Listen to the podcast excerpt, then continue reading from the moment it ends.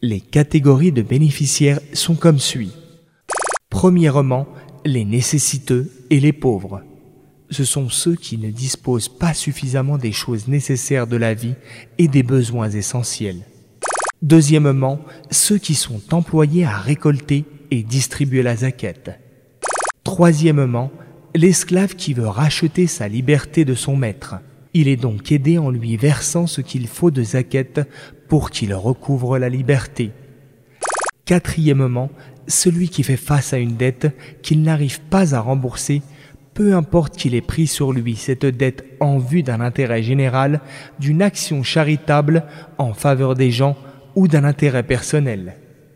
Cinquièmement, les combattants pour la cause d'Allah. Ce sont ceux qui combattent pour protéger leur religion et leur patrie. En font partie aussi toutes les œuvres visant à répandre l'islam et à renforcer la parole d'Allah. Sixièmement, ceux qui sont à railler. Ce sont les mécréants qui viennent de se convertir à l'islam ou ceux d'entre eux dont on escompte la conversion.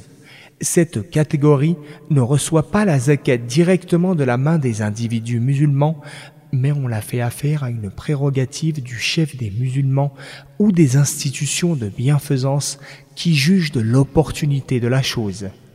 Septièmement, le voyageur qui est loin de chez lui, qui traverse une mauvaise passe et se retrouve sans le sou.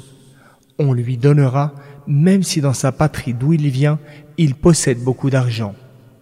Les pauvres, ce sont ceux qui n'ont pas en quantité suffisante les choses nécessaires et les besoins de base.